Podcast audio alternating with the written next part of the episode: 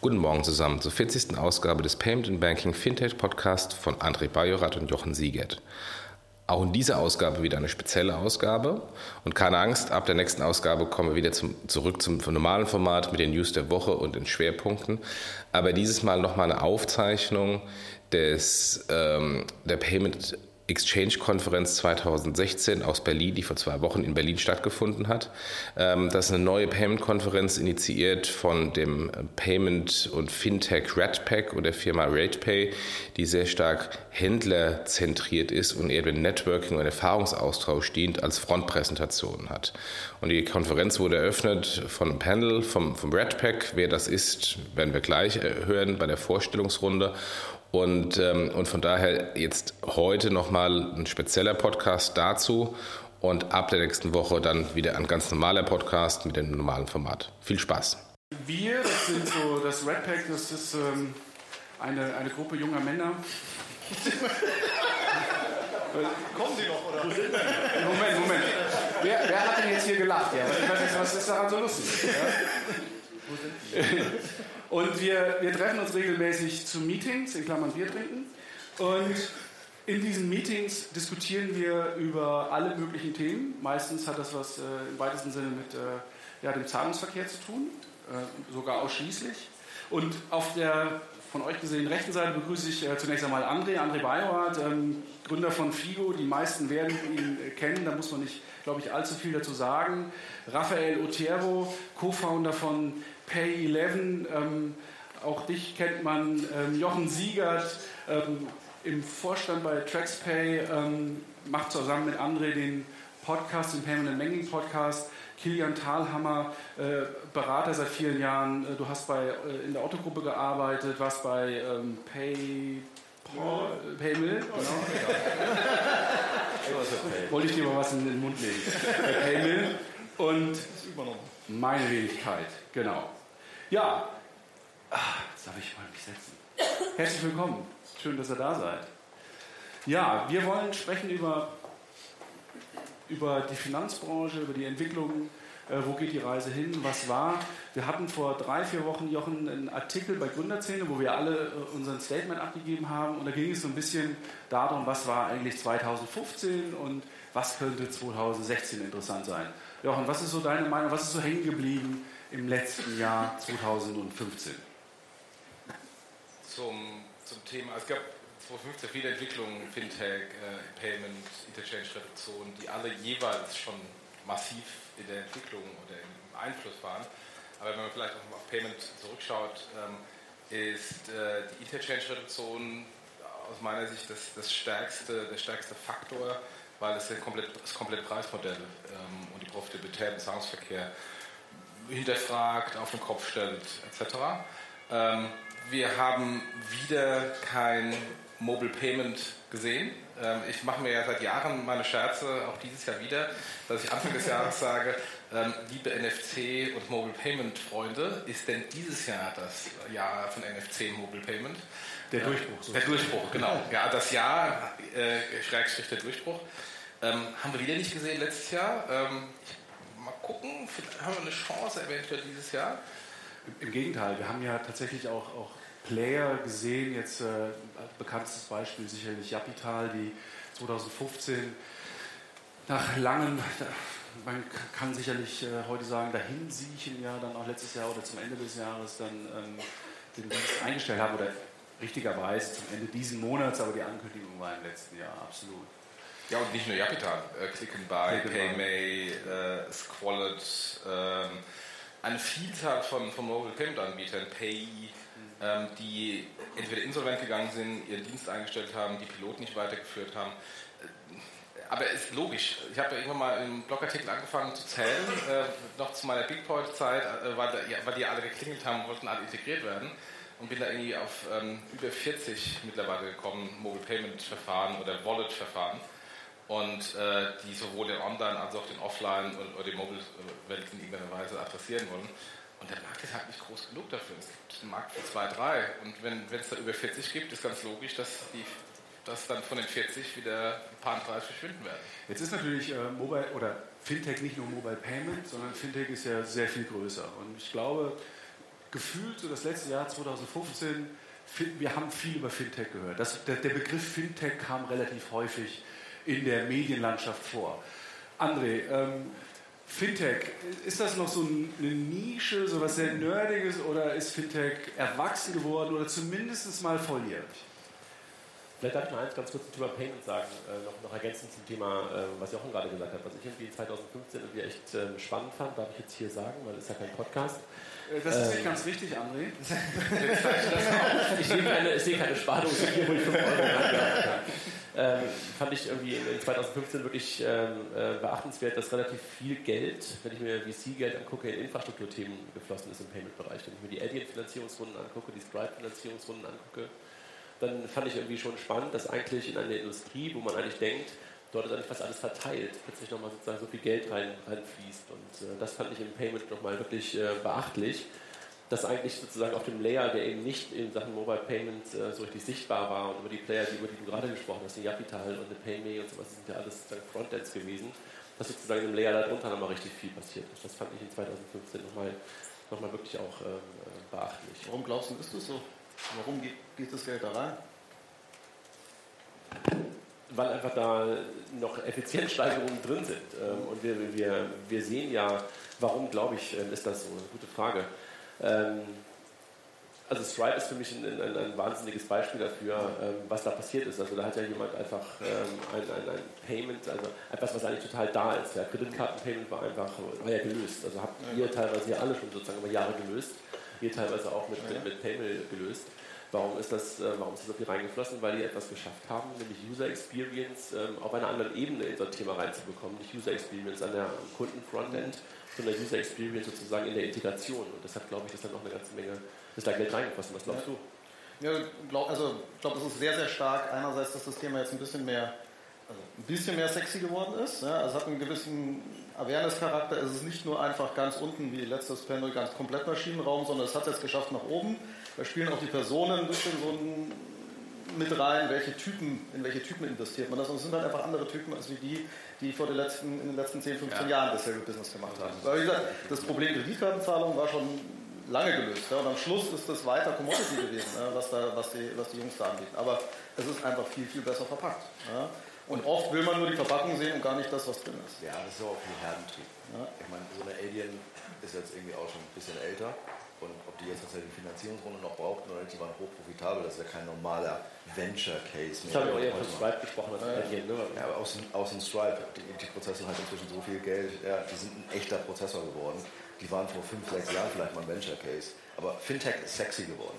Ja. Fintech ist halt, kommt über viele Frontends, Number 26 und ähnlich die einen guten Job machen, das Ding zu vermarkten. Und plötzlich denkt man so, oh, da sind auch noch Rails dahinter. Wenn ich Infrastruktur mache, dann bin ich ja immer da, dann verstehe ich ja immer. Das ist natürlich ein interessanterer Case für einen, für einen, für einen Venture-Kapitalisten, dann zu sagen, ich habe immer einen Hebel. Aber Fintech ist sexy geworden. Fintech war vielleicht auch Overhype in den letzten ein, zwei Jahren.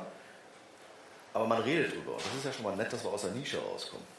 Und dass halt auch junge Leute, die in Anführungsstrichen mal Regulatorik auch nur von weitem kennen, ja, sich dann halt auch an ein Fintech-Thema trauen und dann halt auch mal gegen die Regulatoren gegentreten und sagen, warum muss das eigentlich so sein?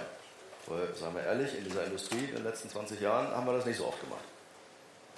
Wir sehen aber auch, dass, dass der Fintech, oder insbesondere weil wir gerade über den Stripe gesprochen haben, äh, Bereich extrem äh, äh, gute Zahlen liefert.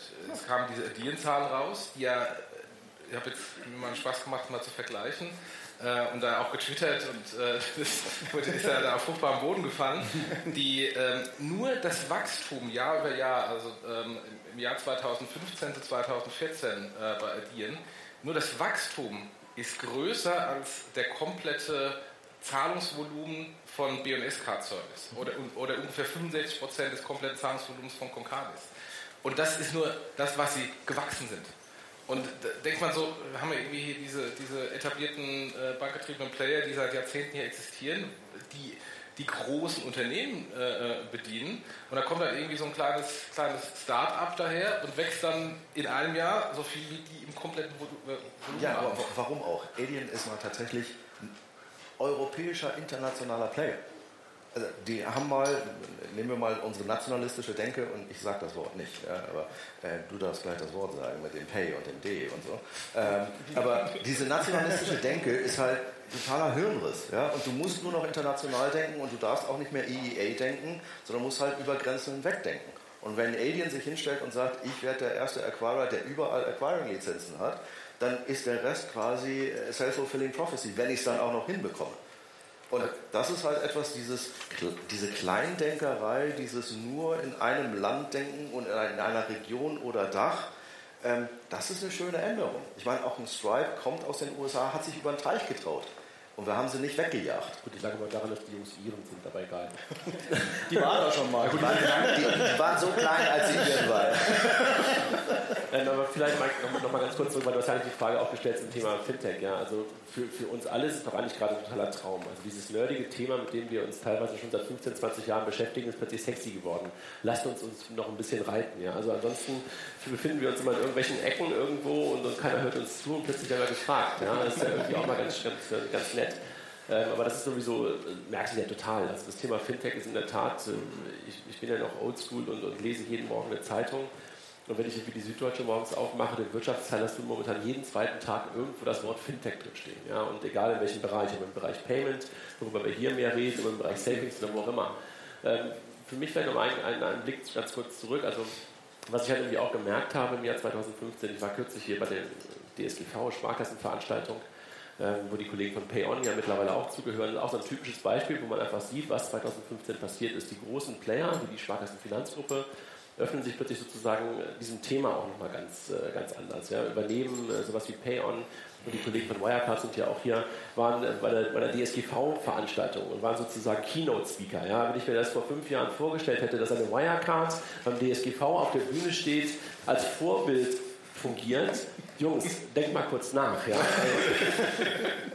das war echt, ich, ich konnte es nicht fassen. Also mit, mit, mit, Christian bin ich dann am nächsten Morgen gelaufen und wir mussten wirklich stark lachen darüber. Ja. Ähm, aber das, da sieht man einfach, dass plötzlich neue Player entstanden sind und auch eine Relevanz bekommen haben, die wir uns einfach, glaube ich, vor, vor drei, vier, fünf Jahren gar nicht hätten vorstellen können. Also da die Frage natürlich zur Rolle der Banken. Zu spät, zu spät reagiert oder immer noch früh genug? Oder? Also, die Antwort hast du ja eigentlich gegeben, also lächerlich. Ja? Also man, äh, ich weiß nicht, ob hier ein Bankenvertreter eigentlich hier? Doofe Frage. Wenn jetzt jemand aufsteht und leise geht, dann.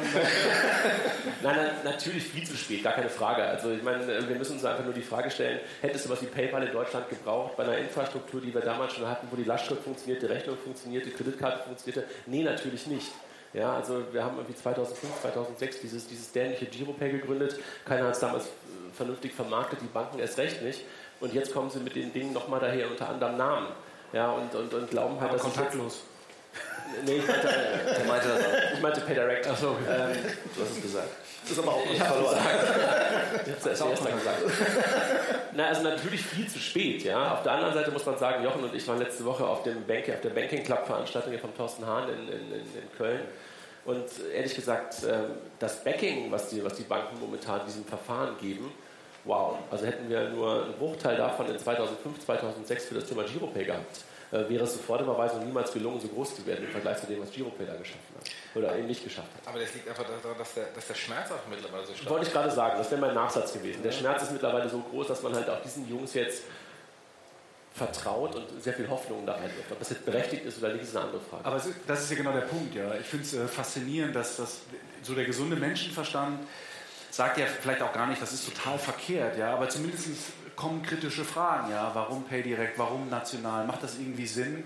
Man hat so den Eindruck, das ist so eine Art Tunnelblick und äh, wir müssen, wir müssen, wir müssen und, und ich verstehe halt nicht, wie man so diesen, es gibt ja dieses äh, wie heißt es, dieses Reality Absorption Field, ja, also wie, wie Distortion, äh, Distortion, Distortion Field, genau, ja, weil, wie man so Scheuklappen aufhaben kann und links und rechts alles vergisst, ja, und ähm, das ist so, und man will ja auch nicht reden, das finde ich auch das Interessante, ja, Pay Direct, äh, ich weiß nicht, wie oft habt ihr die eingeladen zum Podcast? Ja, eventuell morgen. Bitte? Eventuell morgen. Ich glaube nicht dran, aber zumindest Termin ist im Kalender. aber, aber, aber nochmal ganz kurz zurück zu, zu PayDirect. Also, ähm, wenn wir nochmal ganz kurz drüber sprechen wollen, äh, oder, oder wollen wir? Machen wir. Hier schon zu spät.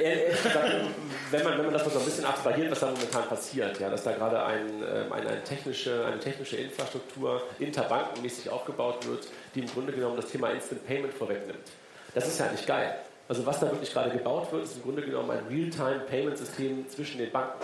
Wenn man das wirklich auch so versteht und wenn man das Ganze halt wirklich auch öffnet und nicht nur auf, das, äh, auf diesen kleinen Bereich E-Commerce, der natürlich immer größer wird, aber letztendlich ist der Zahlungsverkehr und das, was da interbankenmäßig stattfindet, ja viel größer. Wenn man das wirklich verstehen würde und das ganze System halt auch auf eine andere Art und Weise neben dem, wie gesagt, E-Commerce noch vorantreiben würde, sehe ich da eine absolute Riesenchance. Ja. Aber sehen das die Banken so? Das ist ja die Frage nicht. Keine Ahnung, da kann ja hier der ja, Dann brauchst du aber keine Endkunden oder brauchst keine Endkundenstory. Dann das ist einfach ein Infrastrukturthema, was durchaus, durchaus wichtig ist. Ja, das ist absolut. Und das ist auch eine spannende Frage. Also äh, ich höre immer wieder von den Banken, dass das PayDirect kein Scheme ist, sondern dass die Bank sozusagen der Owner von dem Ding ist. Dann vermarkten sie eine App, dann vermarkten sie PayDirect. Also was ist das Ding? Da bin ich mir auch noch nicht sicher. Mhm. Ist es ein Scheme? Ist es eine Infrastruktur? Ist es ein Bezahlverfahren? Ja, keine Ahnung. Also ist es eine Wallet? Verwaltung des Kartellrechts.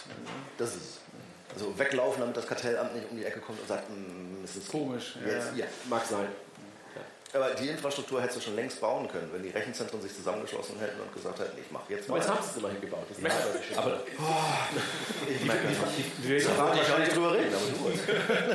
werde die Frage wahrscheinlich nicht beantwortet bekommen, aber man, es, es, kommt mir nicht so richtig in den Sinn, warum jetzt PayDirect, ja, warum ausgerechnet jetzt, ja, warum so etwas und nicht tausend andere Sachen. Ja. Also du hast das Thema Instant Payment angesprochen. Du kennst mit der Technologie oder mit der Infrastruktur, kannst du ganz tolle Sachen machen. Aber warum startet man ausgerechnet mit einem Thema, wo man sagt, ach, nee. Ja, zudem auch noch ja, die Händlerseite ähm, nicht so richtig gut bedient ist. Ja, alles unglaublich komplex. Ja, also. ja, für wen ist es denn? Also für Hausmeister Krause.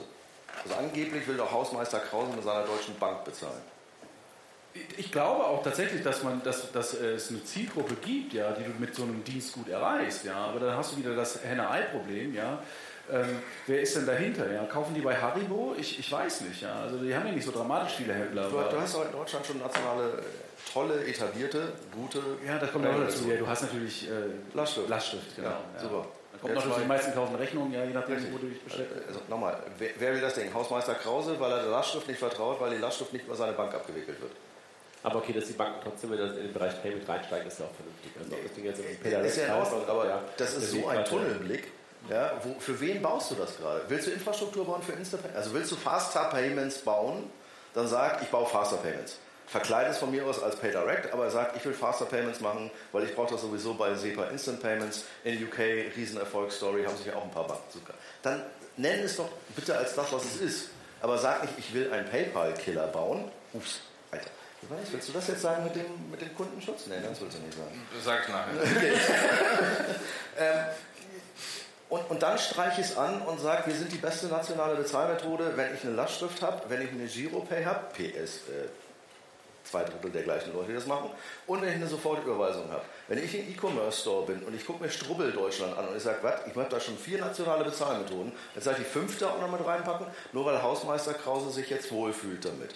Das muss mir doch mal einer erklären. Wir haben ja nachher einige Händler auch hier und ähm, da wird natürlich die Frage auch kommen, äh, zwangsläufig, äh, wie sieht das denn aus? Ist das für euch interessant? Ja, Als Infrastrukturthema komplett bei dir. Als Infrastrukturthema super. Faster Payments brauchen wir. SEPA, Faster Payments, Absolut. am nächsten Tag in zwei Stunden, ich will bezahlen, macht jeder wie geschnitten Brot in UK, will ich in allen Ländern haben. Brauche ich das in Deutschland alleine? Nein, ich will eine europäische Lösung haben. Diese nationale Brille nervt mich persönlich einfach massiv. Und das wird nicht von einer PayDirect kommen, sondern es wird ein Alien bauen oder ein Figo bauen oder sonst irgendwas. Das wird jemand sein, der sich Europa anguckt. Ich glaube, das grundlegende Problem ist ein menschliches Problem. Wir sind alle faul und wir glauben Dinge erst, wenn sie da sind. Und ähm, als ich vor Jahren bei Mastercard war und ähm, über dieses komische kleine Startup in den USA namens PayPal gestolpert bin, was ähm, dafür sorgte, dass unser Prozessor äh, unser Kartenprozessor anrief und sagte, wir müssen reden, weil so viele Kunden bei uns anrufen, weil da irgendwie so ein komisches Startup in den USA ein Passwort als Transaktion äh, in, auf die Kreditkartentransaktion schreibt. Aber damals gab es noch kein Online-Statement. Das heißt, sie mussten vier Wochen warten, bis die Abrechnung kam auf Papier und dann das Passwort ab. Äh, ähm, zu schreiben. haben sie natürlich nicht gemacht, haben angerufen, deswegen ist die Callcenter-Aktivität hochgegangen. Und ich dachte, was zur Hölle passiert da, dass in Deutschland von einem amerikanischen Startup äh, das so funktioniert, dass die Callcenter-Aktivität nach oben geht. Muss ich verstehen. Und als ich dann verstanden habe, was da passiert, ähm, und dann rumgegangen bin in, innerhalb von Mastercard bei den Banken, kam von allen Seiten, das braucht kein Mensch, nee, das ist USA, die haben noch ihre Schecks. Ähm, die kommen nie nach Europa und wenn sie kommen, werden sie nicht erfolgreich. Und äh, das ist, mag vielleicht auch damals alles gestimmt haben, aber dann den nächsten Schritt zu gehen zu sagen, sollten wir vielleicht, wenn wir hier einen Kundenbedarf haben, was machen, das ist nämlich das Thema Faulheit, dann ist es auch nicht passiert. Und es hat dann so lange gedauert, nach dem Motto, ich unterschätze ich bin faul, dass sie gekommen sind, dass sie dann die Marktanteile systematisch abgenommen haben. Muss man gucken, was irgendwie Anfang 2000er Jahre Kreditkarte im deutschen E-Payment für eine Rolle spielte und was mittlerweile marktanteilsmäßig heute für eine Rolle spielt. Das ist ja vernichtend gering. Die verdienen ja nichts mehr als Bank äh, im E-Payment. Und das ist jetzt nur das kleine Beispiel Online-Wallet-Payment. Das kann man vergleichen mit, mit ähm, ähm Addieren hinsichtlich ähm, Acquiring und PSP-Geschäft. Genau die gleiche Story in einer anderen Farbe. Und, ähm, und das sieht man im, bei den ganzen 100.000 Fintechs, hier unten sitzt der Finlieb, äh, äh, fünf Minuten von hier, ähm, die, die da die Companies bauen, die ganz nischig in irgendwelche kleinen ähm, Bankprodukte der Banken reingehen und da Lösungen bauen, die einfach ein bisschen weiter gedacht sind, die ein bisschen nach, zu, nach vorne gedacht sind, vom Kunden gedacht sind, nicht irgendwie von der Infrastruktur der Bank abhängig gedacht. Und die werden nicht alle erfolgreich werden. Aber die, die es machen, sind halt die neuen Papers.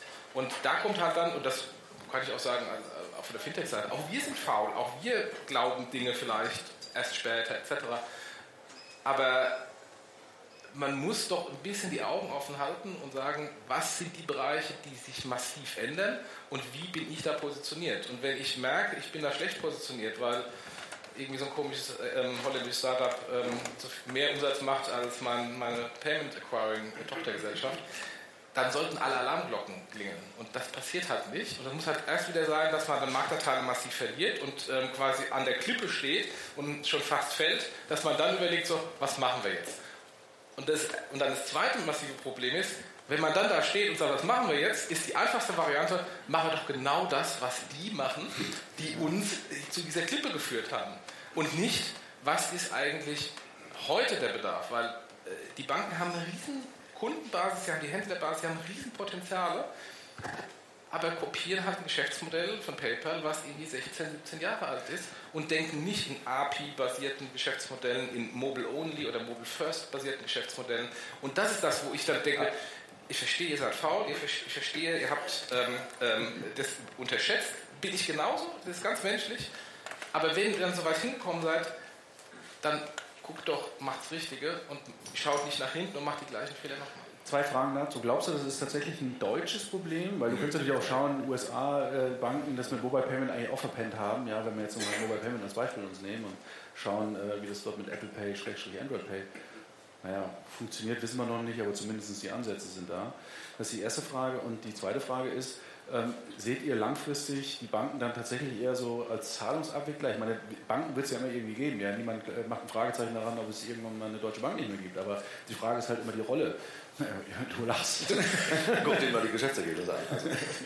ja, sagen wir so, ich will, ja. Sagen wir so, es wird noch ein bisschen dauern. Peanuts. ja, also kein nationales Thema, also überall das Gleiche. Weil auf der anderen Seite sind ja positive Beispiele, ja, UK, ja, die, die Geschichte. Es gibt ja ein paar innovative Banken. Also es gibt ja Banken, Barclays. die sich, die sich äh, Barclays macht einen okay Job, ja. Ja, aber so, man muss ja den Vergleich sehen. Genau, aber so BBVA, Santander, die machen alle, die machen ja zum Teil auch große Fässer auf und trauen sich irgendwelche Sachen zu machen. Auch da, manche Banken werden halt ein bisschen internationaler, gucken sich das Ding an. Werden Banken verschwinden? Nein, glauben wir nicht. Glaube ich nicht. Glaubt ihr? Nee, ich glaube es ehrlich gesagt nicht. Aber Sie werden einen Kampf haben, und zwar nicht nur gegen Bank links und Bank rechts, nicht Sparkasse gegen Volksbank, mhm. sondern plötzlich, das wird immer kleinteiliger. Mhm. Und dann noch den Zugang zum Kunden zu haben und dann tatsächlich, dass noch irgendjemand in die Filiale reingeht, die armen Menschen, die in den Filialen arbeiten, außer Hausmeister Krause, der will eine Filiale haben. Ja, aber du wirst halt einfach, dieser Abstand zwischen der Bank und den Kunden wird immer größer. Und momentan machen sie eins, und es gibt leider im Deutschen kein, kein gutes Wort dafür. Faul finde ich ein bisschen, ein bisschen aggressiv. Ja, Im Englischen ist es so complacent. Ja? Ja. Die sitzen da und warten und schmoren im eigenen Saft und Innovators Dilemma, ach, da kommen so ein paar Milliarden rein und da unten, die fangen da an und die machen noch nichts und das ist doch alles nicht egal und bis das nicht eine Milliarde ist, ist es nicht wert für mich, sich darum zu kümmern. Aber dieser Abstand wird immer größer. Und jetzt fangen sie langsam an mit einem Number 26, wo jemand sagt, ich habe eine Prepaid-Kreditkarte. Ui, neu. Äh, habe ich auch. Habe ich in meinem Bankportfolio seit 10, 15 Jahren von mir aus. Ich habe auch Kreditkarten. Warum kriegen die denn jetzt plötzlich alle? Weil sie auf die Leute zugehen, weil sie mit Leuten ansprechen. Ja, sie vor allen Dingen, wenn du Number 26 als Beispiel nimmst, ja, Number 26 äh, wird ja von dem Konsumenten fast nicht mehr als Bank wahrgenommen. Ja. Da ist nichts Bankisches mehr dran. Ja. Das ist eine App, das ist ein Web und das ist so wie wenn ich mich bei Twitter anmelde. Ja. Also nicht nur die Ansprache, ähm, sondern wirklich das komplette, das komplette Produkt. Auf der anderen Seite siehst du in Österreich aber mit George, äh, dass es ja Bestrebungen gibt. Ja. Man kann das nicht so. Äh, Deswegen ist, glaube ich, auch die Masse Banken, das kannst du nicht, das ist nicht Das ist Top. der Punkt. Also der, der Top ist zu groß. Ja. Da werden sicherlich welche verschwinden, aus unterschiedlichen Gründen, aber allein auch die, die, die Bandbreite, die so eine Bank halt abdeckt, ist halt von der klassischen Retailbank mit wirklich Filiale und so weiter bis auch eine, also da gibt es halt Positiv- und Negativbeispiele. Ich glaube, die Landschaft an sich wird sich massiv ändern ja, und auch vielleicht an Stellen, die wir noch gar nicht so sehen. Ja. Aber natürlich gehen die nicht weg. Also Lass uns vielleicht mal irgendwie auch die, die, die Parallele zum Payment möglicherweise nochmal finden. Also wenn ich, so, wenn ich mir gerade so was angucke, was da gerade auf der Bankenseite im, im Banking passiert, dann erleben wir das doch eigentlich schon im, im, im Bereich äh, Payment schon lange. Du hast sozusagen ja auch Banken im, Bereich Payment. Das sind sozusagen Acquirer. Ja, aber sind die sichtbar? Nee, sie sind nicht sichtbar. Äh, die Shops sind sozusagen diejenigen, also sind die Zalandos und, und all die, all die äh, Retailer, die sozusagen hier, hier sind. Ihr nutzt ja genauso wie heute einige Fintechs im Bereich Banking, nutzt ihr die Bankeninfrastruktur nutzt die Systeme der Banken in Anführungszeichen und auch die regulatorischen. Vorgaben, die entweder der PSP in Teilen, bei PCI, wenn man das Regulatorik nennen mag, ähm, oder der Acquirer erfüllt. Und äh, in die Richtung läuft es beim, beim Banking, wenn die Banken da nicht aufpassen, genauso. Und das ist auch nicht schlimm, ja, also, sondern da werden einfach ein paar daherkommen. Also Wirecard habe ich jetzt gerade schon ein, zwei Mal erwähnt, aber das ist, auch, das ist eine Bank, ja, aber es ist halt keine Bank in dem Sinne wie eine deutsche Bank, äh, die halt sozusagen alles macht, sondern äh, die, die auch sozusagen auf viel Steinen gebaut ist, sondern ist halt irgendwo ein Softwarehaus mit der Banklizenz. Gut, du sagst, das ist nicht schlimm. Die Frage ist, ob die Banken das äh, oder die Betroffenen das genauso sehen. Ja, weil hier geht natürlich der Kunde letztendlich verloren. Oder das Frontend und der Kundenkontakt. Haben halt andere Kunden. Also ja, andere Kunden, natürlich. Also die sind, du musst, das Businessmodell wird sich dann ändern, ja. Und das äh, dramatisch unter Umständen, ja. Das, das Grundproblem bei Banken, bei Dienstleistern äh, im Zahlungsverkehr oder generell bei allen, und das ist nicht nur im Payment, sondern äh, im Banking, sondern generell, ist doch immer der teilweise gute oder weniger gute Kundenfokus.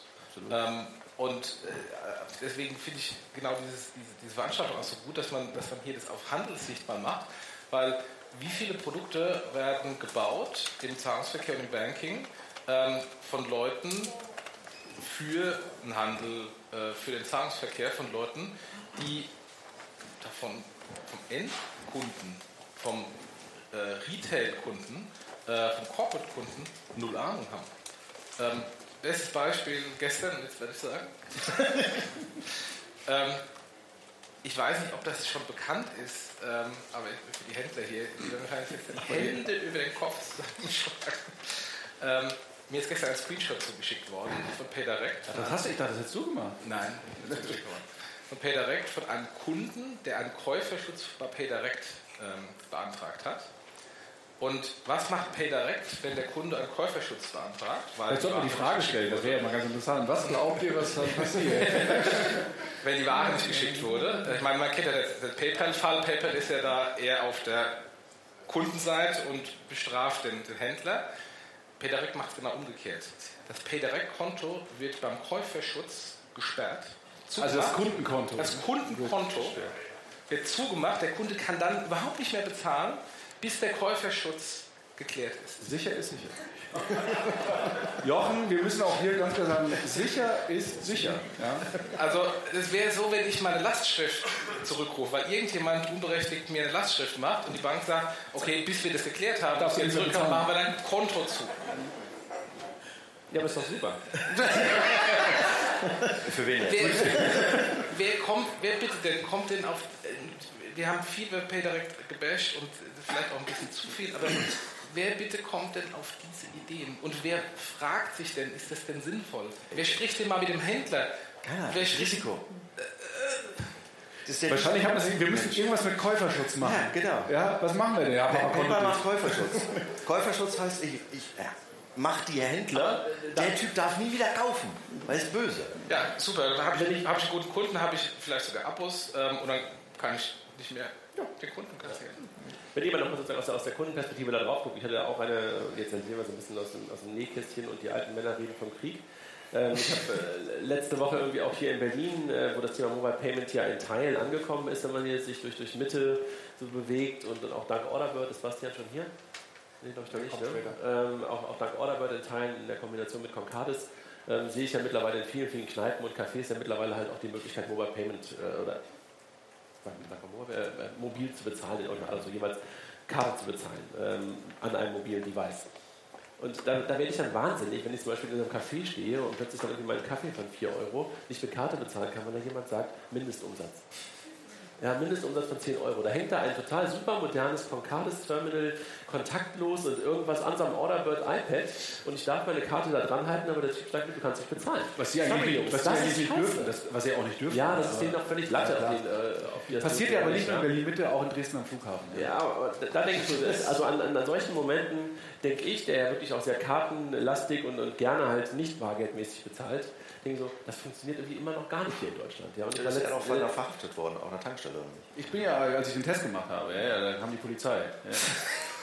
Der kurze Anekdote ist verboten. Ich habe ja Vorteil versucht. Nein, er wollte nur 10 Euro bezahlen. Ich wollte vor zwei, drei Jahren, äh, war ich an der Tankstelle, diesen Mobile Payment Test, den ich gemacht habe, und habe mir gesagt, okay, jetzt mache ich diese zwei Wochen, bezahle ich entweder nur kontaktlos oder überhaupt mit Karte, beziehungsweise halt, wo es geht mit dem Smartphone. Damals war ja noch gar nichts. Und dann war ich in der Tankstelle und die hatten schon ein kontaktloses Terminal und ich wollte kontaktlos bezahlen. Hatte irgendwie Chips und zwei Eis, Dose Cola, keine Ahnung.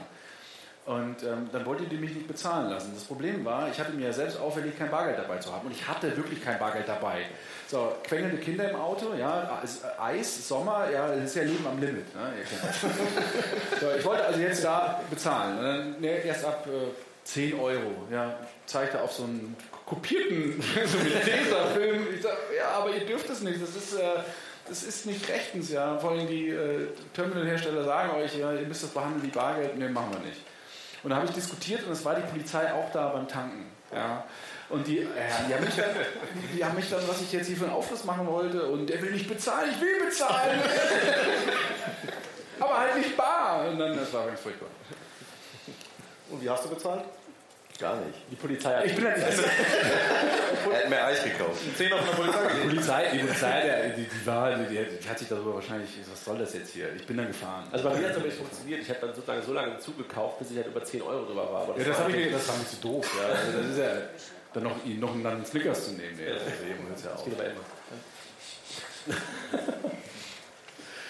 Ja, wir haben gesprochen. Äh, wir noch, also ein Punkt von, von Jochen fand ich gerade ganz gut. Also es ist, wird ja bei den, bei den Banken immer so getan, wenn die den B2C-Kunden verlieren, dann ist alles ganz schlimm. Ja? Und deswegen versuche ich den irgendwie zu verteidigen, ob es jetzt Sinn macht oder nicht. Aber die Frage ist, es gibt ja ganz, ganz viele andere Kundengruppen, ne, die vielleicht viel, viel lukrativer sind als dieser doofe B2C-Kunde, der ja. Ja, ähm, mit dem ich mich rumärgern muss, der jetzt eh alles umsonst haben will, der immer, ähm, wo sich ganz viele andere drum schauen. Das ist das, was ich nicht, ich nicht so stark verstehe. Warum nicht einfach sagen, okay, lass den B2C-Kunden B2C-Kunde sein. Hat, glaube ich, was mit der DNA zu tun. Die sind ja wirklich mit dem Endkundengeschäft über Jahrhunderte, kann man ja sagen. Ja, das war ja. Aber nicht alle. Ne? Nicht, natürlich nicht alle, ja, aber du willst ungern was abgeben, ja, da, da wird ja auch Geld verdient. Und, ähm, nicht. Ja, eben nicht. Ja, ja, gut. Also. Das ist halt dieser, dieser Mythos Vollbank und ich will irgendwie Kunden haben. Weil in den USA hast du Commercial Banks, die wollen halt nichts mit, mit Endkunden zu tun haben und die sind halt groß und die kennen halt keine Sau.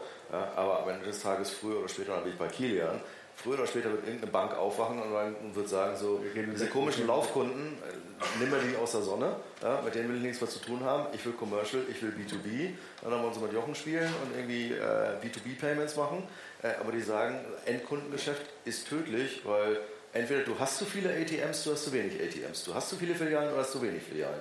Du verlierst und dann kommen auch noch irgendwelche Leute um die Ecke, die schicken dir einfach eine Karte zu und die haben eine App und das ist geiler. Äh, und du läufst immer nur hinterher. Hat jetzt nicht geholfen, dass sie so ein bisschen complacent waren über die letzten zehn Jahre.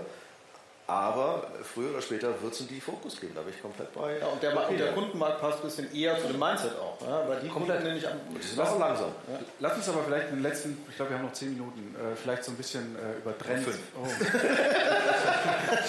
das wäre ein kurzer Trend. Fünf als zehn. Lass uns doch ganz schnell über Trends sprechen.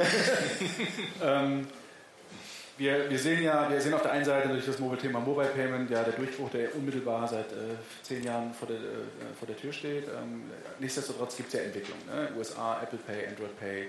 Wir sehen Sachen wie ähm, Payment über Messenger, ähm, BlackBerry ähm, im BP, äh, wie heißt das, BBM, ja, genau, ist da schon drin. Äh, Facebook, die Bestrebung. Was sind denn so einfach mal durch die Runde gefragt, was, wie, was sind so die, Trend, die, Trends äh, sehr stark äh, aus Endkundensicht, also mit Fokus zu Endkundenprodukt. Was glaubt ihr, was, was werden wir dieses Jahr sehen? Sehen wir noch einen weiteren Klon aller Number 26? Werden wir sowas vielleicht sehen? Vielleicht unter Umständen was von Banken sogar? Was glaubt ihr? Also ich glaube, was wir sehen werden oder was wir eben nicht sehen werden, sind halt, dass sich vor allem als Trend im Bereich Payment, dass sich Payment mehr und mehr in Themen in Anführungsstrichen verstecken wird, wie ein Messenger, wie IoT und so. Das heißt, da wird das reingehen, ohne dass wir es merken. Ja, das wird verknüpft werden mit, mit Sachen, die wir eh nutzen wo wir eh einen Prozess mit abwickeln. Und ob das beim Messaging einfach ein Kauf ist oder mit, was weiß ich, mit, irgendeinem, mit irgendeinem Wristband irgendwas machen. Genau, ich glaube, dieser, dieser Trend wird passieren, dass sich Payment-Infrastruktur dort einklingt, was eh genutzt wird und dadurch einfach die Use Cases erweitert. Also ich glaube nicht, dass viele weitere äh, Number 26-Klone oder Wallet-Klone oder solche Geschichten, das halte ich für, also sehe ich auch keinen Sinn darin, das zu machen. Heißt zwar nicht, dass es nicht trotzdem passiert, aber das halte ich für sinnlos in dem Bereich ich würde jetzt hingehen und sagen, ich schaue mir, schaue mir an, wie komme ich in solche Dinge rein? Ja? Wie kann ich mich da platzieren? Ja? Wie ich gesagt, okay, weil darüber werden Zahlungen irgendwann, und das ist nicht nur so ein Ding, das sind irgendwelche äh, zu Millionen von Devices, ja? da hat sich noch keiner platziert. Ja? Haben wir nicht viel zu lange immer uns auf so ein Device so versteift, so das Smartphone oder nur die Karte, ist es nicht ohnehin das, was ich glaube, was auch Mastercard zusammen... Ich glaube, Payment ist kein Device. Ja? Ich glaube, das ist äh, Device-agnostisch. Ich glaube, dass PEM verschwinden wird in der ähm, Sichtbarkeit. Da gibt es ja diverse Beispiele, Uber, Starbucks und Co., mhm. ähm, die den Weg dahin gezeigt haben und, ähm, und etliche, die das jetzt auch kopieren.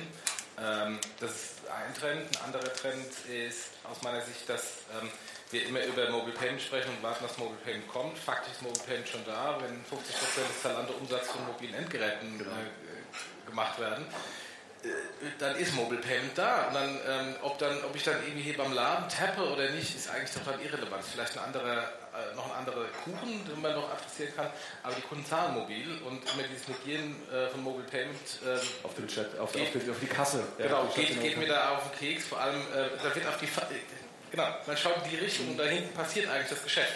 Ähm, aber ähm, Banken werden aus meiner Sicht, sind aufgewacht, werden aus meiner Sicht dieses Jahr antworten. Und ich meine, äh, Number 26 ist doch, auch wenn jetzt die Wirecard hier ist, ist doch jetzt nichts, was eine Bank nicht äh, sofort nachmachen kann. Ja, das, da, technisch könnten die das sofort machen, ja. Das, aber es hat, was mit einer, glaube ich, mit einer Einstellung zu tun. Und die verstehen, glaube ich, bestimmte Dinge nicht. Und was rauskommen kann, ist eine Kopie, ja, aber... Ja, aber ich mal, guck dir den DKB an, guck dir den ING an, die ja. haben diese Online-DNA, jetzt sind sie vielleicht nicht ganz so cool, ja, haben nicht vielleicht ein ganz so cooles User-Frontend, aber sie machen auch ähm, ähm, Web-Identifikation. Also insofern, das, ich glaube, da kommt mehr bei den Banken. Ähm, eine Sparkasse wird nicht irgendwie eine ein junge, hüpfe, hüpferische, coole Bank die ist halt eine Sparkasse, aber das ist auch ein Vorteil. Insofern muss man natürlich immer schauen, was, was ist meine Kundengruppe, was ist meine Markenpositionierung und da sich ein bisschen innovativer gestalten und dann kann das auch funktionieren. Hast du die neue Werbung der Sparkasse verstanden? Die Nee. Okay. Nee. aber die war bestimmt teuer von dem Format. Ich habe da vorgeschlagen, aber ich habe es nicht verstanden. ja, doch. Kontext, Payment verschwindet, Messenger. bist raus. Aber es ist mal ganz gut, dass du das sagst und sagst andere Nein, also mehr, bin ich, bin ich ja. bei Raphael und auch, äh, was Kilian sagte, das Thema äh, Payment äh, ist kein Produkt. Ne? Also Payment ist sozusagen Teil eines, Teil eines Prozesses und findet halt im richtigen Kontext statt. Ne? Und, und äh, in dem richtigen Kontext können natürlich auch nochmal ganz, ganz andere Dinge stattfinden. Gestern irgendwie ganz kurz nur das Thema nochmal Versicherung in so einem Kontext auch mitgehört. Das sind Dinge, wo ich total daran glaube. Wir wissen einen, wir wissen einen Prozess. er sagte, wir müssen aufpassen, dass andere nichts über Versicherungen Er hat auch mit Pellerek Die andere Veranstaltung an. Nein, nein, nein. ähm, aber, aber, das ist, glaube ich, etwas, was wir mehr und mehr merken werden, dass wirklich, äh, das Payment halt kein Produkt ist, sondern einfach im Hintergrund stattfindet. Und äh, das ist, glaube ich, auch also äh, um nochmal einmal das Wort Pedirect zu benutzen, was man da, glaube ich, gerade falsch macht, ja, dass man das versucht, als Produkt zu vermarkten. Das ist, das ist einfach kein fucking Produkt, sondern das ist einfach eine, eine blöde Art, Geld von A nach B zu schicken. Das wollen wir sowieso alle nicht, sondern wir wollen irgendwie etwas kaufen. Und das ist der Kontext. Wir wollen etwas konsumieren. Ja, genau. Wir wollen nicht bezahlen, wir wollen kaufen. Genau, und, und, und das, äh, das merken wir halt. Aber der, der das treibt, was du sagst, ist weder der Anbieter, der Zahlungsanbieter, noch die Bank, sondern das seid ihr hier. Naja, und, und, und, und, das Spannende wird halt sein, und äh, das ist, glaube ich, äh, wer, wer gibt den richtigen Kontext. Ja? Und das ist natürlich sehr, sehr mobile initiiert und, und da haben natürlich nur wenige wirklich die richtige Chance, den richtigen Kontext zu geben. Ähm, die Jungs von, von, von äh, Payback sind ja auch hier. Wo, wo ist, äh, ah, genau. Also, da, da, ist ja auch ein Kontext zum Beispiel da. Ja? Also da, da sammle ich Punkte zum Beispiel irgendwo am Point of Sale und da ist das Thema Payment dann sozusagen auch sofort einer ein, ein, ein weiterer Schritt in der Prozess, äh, Prozesskette. Und, und, an sowas glaube ich halt, dass der richtige Kontext, wie gesagt, Trigger ist. Und dann sind natürlich alle die, die halt das mobile Device besitzen, diejenigen, die das Thema halt treiben werden. Und ich bin, ich bin wirklich gespannt, wann, wann, wann Apple halt das Thema ähm, Apple Pay in Anführungszeichen halt für alle möglichen Dinge halt öffnet. Und ich meine, wir wissen alle, dass es ein API-Thema ist. Und äh, dann hast du halt deine, deine, deine Apple-ID und dann hast du diese zentrale Identität, mit der du überall bezahlst. Und dann ist eine spannende Frage, wer dahinter läuft. Ja, aber das also Spannende ist, die machen es ja nicht selber. Ja, also, Apple Pay wird nicht Bank oder Google Pay wird nicht Bank. Das sind die Rails. Die benutzen immer noch ja. uns. Die benutzen immer noch die Industrie. Ja? Und aber das, das Messenger Pay ist genau das Gleiche. Aber es muss aber das Interessante daran, und Apple Pay ist ein wunderbares Beispiel, A, für das, was du sagst, André, ja, Apple Pay ist ja kein Produkt. Apple Pay ist das Feature des iPhone 6 oder iPhone 6S ja, und so wird es auch letztendlich, ähm, glaube ich auch, dass, dass es bei den anderen Produkten genau, oder bei, Google, bei Android Pay genau das Gleiche. Und ähm, das, was du sagst, ja, das ist, ähm, dass im Hintergrund ganz andere Leute werkeln. Ja. Ähm, das Frontend, es müssen aber andere kommen, ja, die dann sagen, okay, so macht man Payment heute. Aber das ist auch die, die da ganz anders dran, dran aber, aber, das ist auch die Benchmark für, für einfach alle, die hier sind. Ja. Also diese, diese Frictionless, also diese, diese Nicht-Sichtbarkeit von Payment. Genau und diese tiefe Integration, da müssen wir aber auch alle messen lassen. Ne? Und das ist, glaube ich, auch die Herausforderung, dass Payment sich wirklich an Payment anfühlt. Letzter Satz von dir, André. Vielen Dank. Ich bekomme wilde Zeichen. Ja. Haben wir jetzt die Frage runter? ja, ich sage, ähm, also genau, wir sollten vielleicht, äh, die, die zwei Minuten sollten wir noch uns gönnen. Ähm, wir haben zwar gesagt, ihr seid äh, dazu eingeladen. Wir haben kein Wort kommen lassen, ne? das ist doch normal. Ihr seid, ihr seid eingeladen, äh, euch äh, zu melden und auch zwischendurch, aber dann nutzt jetzt die Gelegenheit. Nee, doch jetzt. Also ich habe jetzt 20 Minuten mit mir gerungen äh, mich jetzt tatsächlich entschieden, mich als Banker zu outen. Yes!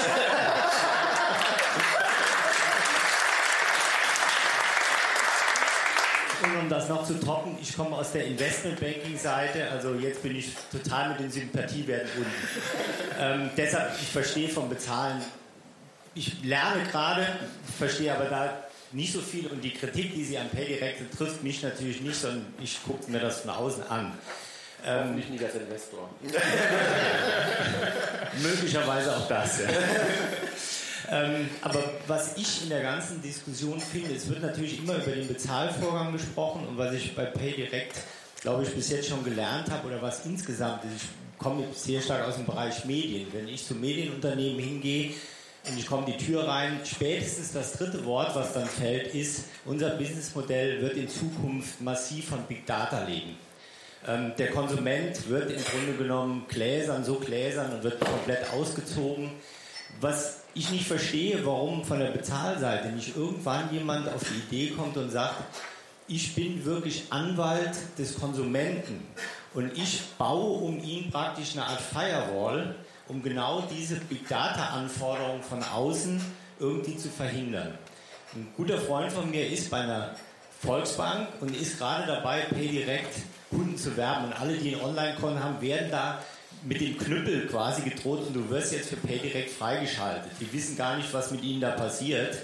Ähm, aber müsste man da nicht einfach hingehen und sagen, pass auf, ich bin der Banker, der Anwalt deines Vertrauens und ich versuche dir in diesem Payment-Prozess zur Seite zu stehen, um die ganzen Probleme, die da auf dich zukommen können mit Fraud und was auch immer, ähm, zu verhindern. Und da ist natürlich das, dass das Käuferkonto da äh, geschlossen wird, genau das Gegenteil von dem, was man eigentlich erreichen sollte.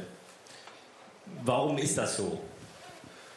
Vielleicht ein Satz äh, zum Thema Big Data, eine persönliche Sichtweise. Ähm, das Sammeln von Daten oder auch von Kundendaten muss ja per se nichts Schlechtes sein. Ja? Also ich glaube, Kunden sind sehr wohl sich bewusst darüber, wo sie ihre Daten mittlerweile hingehen und machen das auch sehr gerne und bereitwillig, wenn sie denn einen Vorteil da sehen.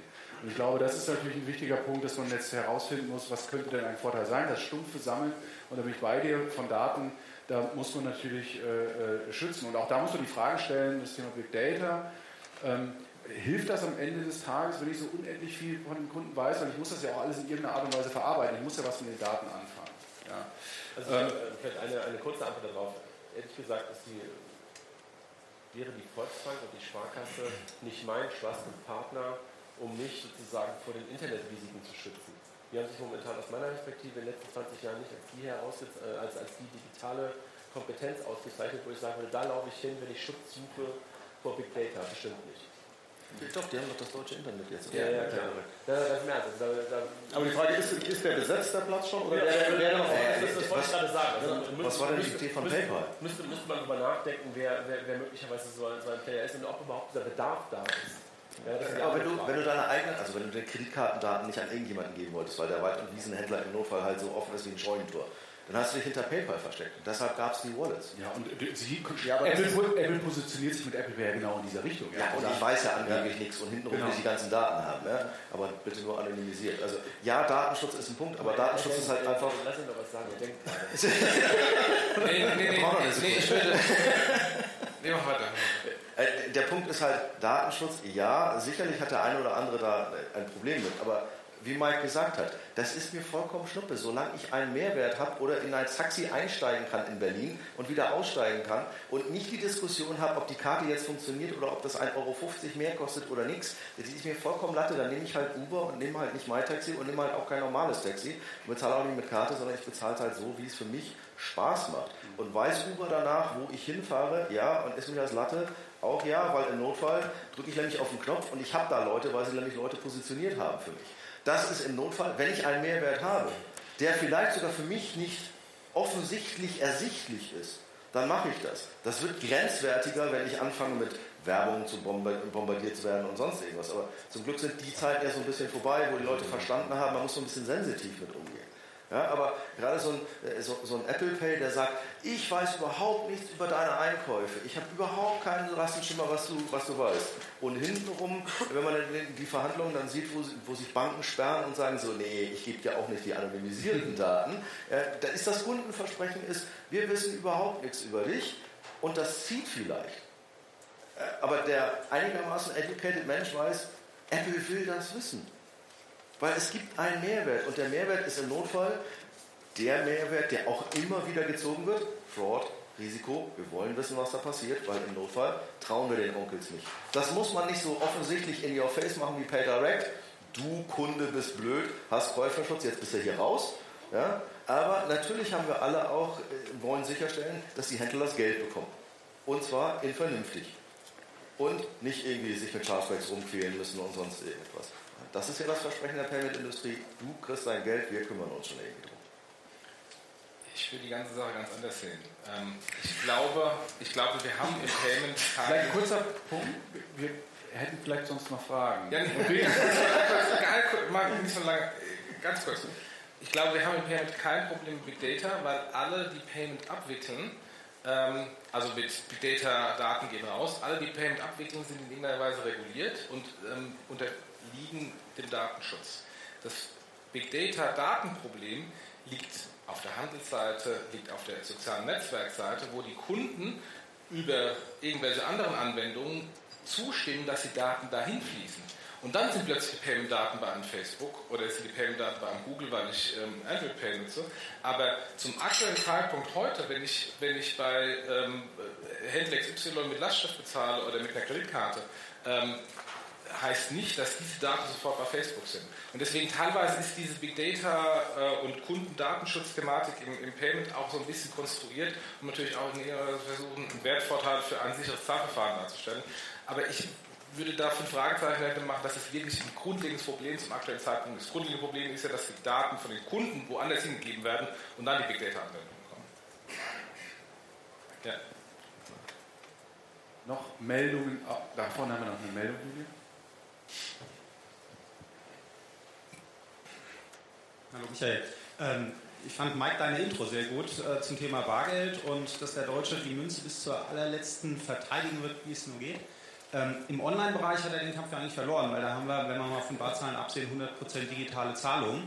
Ähm, wenn ich jetzt mal auf das Thema Trends schaue, ähm, was seht ihr denn als Trend im Offline-Bereich? Das macht ja immer noch gut äh, 70, 80 Prozent unserer Ausgaben aus. Was passiert denn in den nächsten ein, zwei Jahren dort, außer GiroGo und ähnlichen Ideen? Also meiner Einschätzung nach, ähm, wir lieben tatsächlich immer noch das Bargeld. Das ist immer bei uns äh, genetisch äh, irgendwie hinterlegt oder hat vielleicht historische Gründe, Zweite Weltkrieg, Inflation. Ich glaube, das wird, das, da werden wir uns ein bisschen schwer tun. Auf der anderen Seite ähm, glaube ich tatsächlich, dass das ein, ein, Generationsproblem ist und sich lösen wird. Ja. Und ähm, jetzt die Karte zu bezahlen, ähm, hat auch immer noch was mit, Akzeptanz, äh, mit Akzeptanzstellen zu tun. Ja, wir haben zwar eine breite Akzept, äh, äh wir haben eine Vielzahl von Akzeptanzstellen, wo ich heute mit Karte oder auch kontaktlos bezahlen kann. Ich glaube knapp 10 Prozent, wo ich kontaktlos bezahlen kann. Auf der anderen Seite wundert man sich immer noch, dass man nach einer kontaktlosen Karte ja betteln muss bei seiner Bank. Ja. Also die werden ja gar nicht im Default oft rausgegeben. Ja. Und das ist natürlich auch ein Problem, wo wiederum man sich schon fragt, naja, kann man das Thema nicht noch ein bisschen pushen. Ähm, was jetzt andere Bezahlverfahren, wie mobiles Bezahlen äh, äh, etc. pp. betrifft, auch das ist etwas, wenn Apple Pay oder Android Pay hier nach Deutschland kommen, dann wird es auch wieder eine Zielgruppe derer geben, die das dann anfängt zu nutzen und dann wird das irgendwann sich, äh, sich auch etablieren. Ja, aber ich glaube, dass was, was Kilian gesagt hat, ähm, ich glaube nicht so sehr daran, dass wir in fünf Jahren nur noch Menschen sehen, die mit dem Smartphone bezahlen, sondern ich glaube eher daran, dass wir in zehn Jahren verschiedene Devices sehen, ja, wie in England äh, Barclays, Barclays das gemacht hat. Wir haben Wristband, wir haben Schlüsselanhänger. Und wir werden noch ganz andere Dinge sehen, wo vielleicht ein NFC-Tag oder was auch immer drin ist.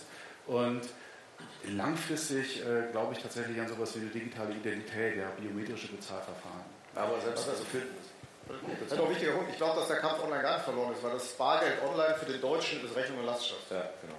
Und das wird er verteidigen. Ja, und das hat einen relevanten, das ist, das ist der Repräsentant im Online-Kanal. Und der wird relativ lange so bleiben.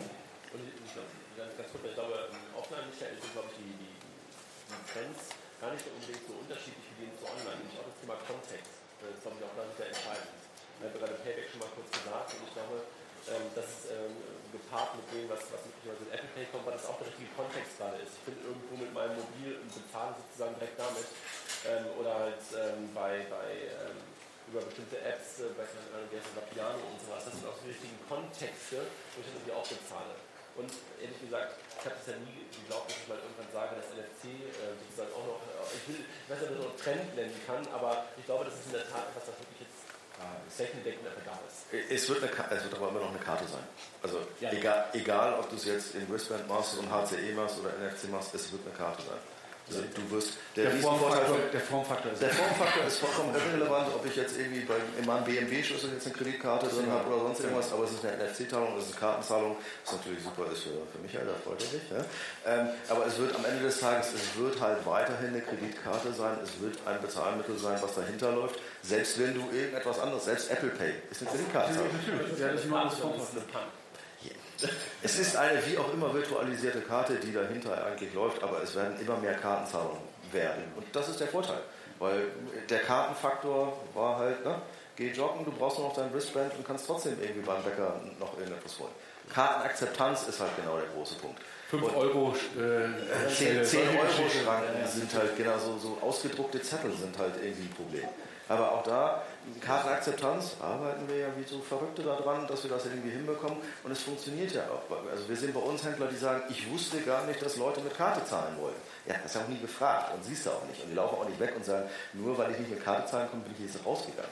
Aber genau das wird kommen und es wird halt immer mehr convenient sein. Die Karte an sich als Formfaktor verschwindet vielleicht, aber es wird immer noch die Karte sein. Gut. Oh, da hinten haben wir noch eine. Haben wir noch? Ja.